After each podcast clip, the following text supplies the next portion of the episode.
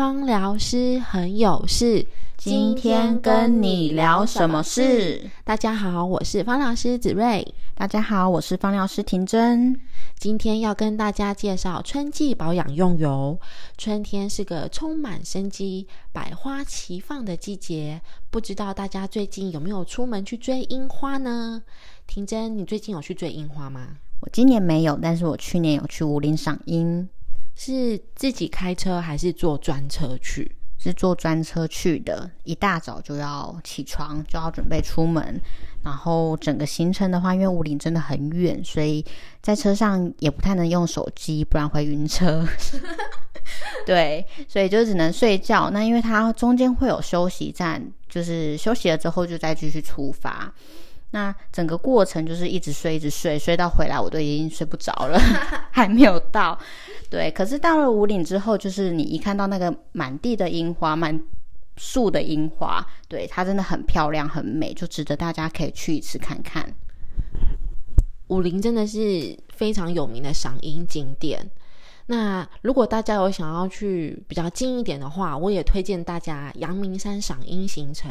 我自己非常喜欢吃一家水果兔披萨，就是我每次去水果兔披萨，就会去旁边的温泉旅旅馆去泡汤。那我觉得这就是非常完美的赏樱行程。好，那。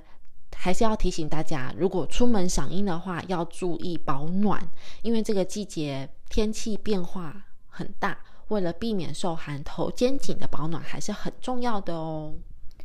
那另外，春天的时候啊，是我们身体里面阳性能量被唤醒的一个季节，我们体内会透过肝经和胆经将我们阳性能量散发至全身，因此春春季是疏通肝胆经络及回春的最佳时机。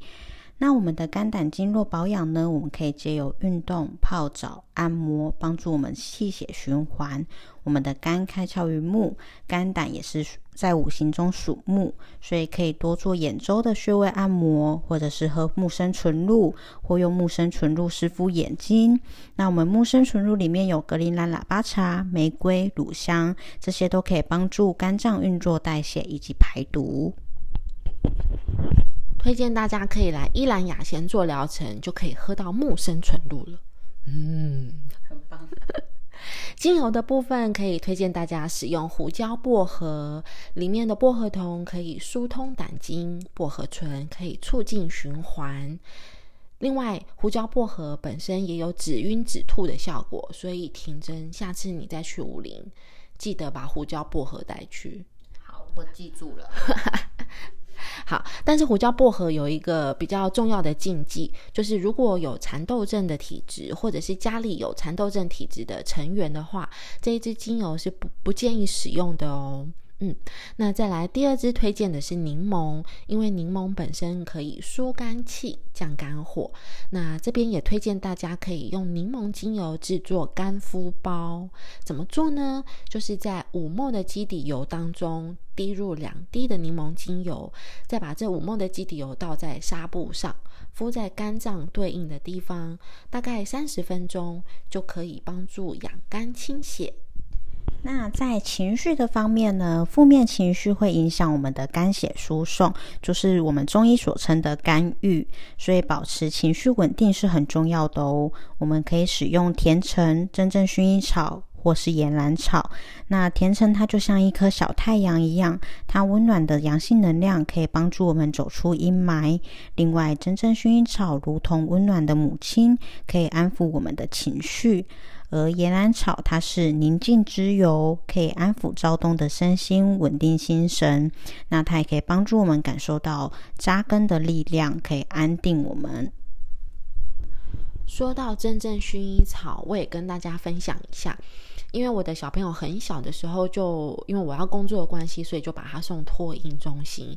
那他在刚去的时候呢，我就会在他的袖口滴一滴真正薰衣草精油，让他可以边闻着薰衣草的香气，边觉得有妈妈陪伴在身边的感觉，可以降低他的分离焦虑。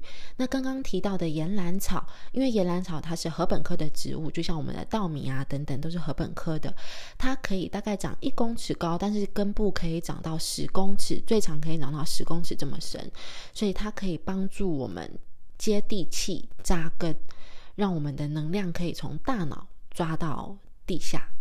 所以这些精油都推荐给大家。如果大家有想要听什么样的主题，也可以在留言区告诉我们哦。那我们今天春季保养用油就先介绍到这里，大家下次再见喽，拜拜。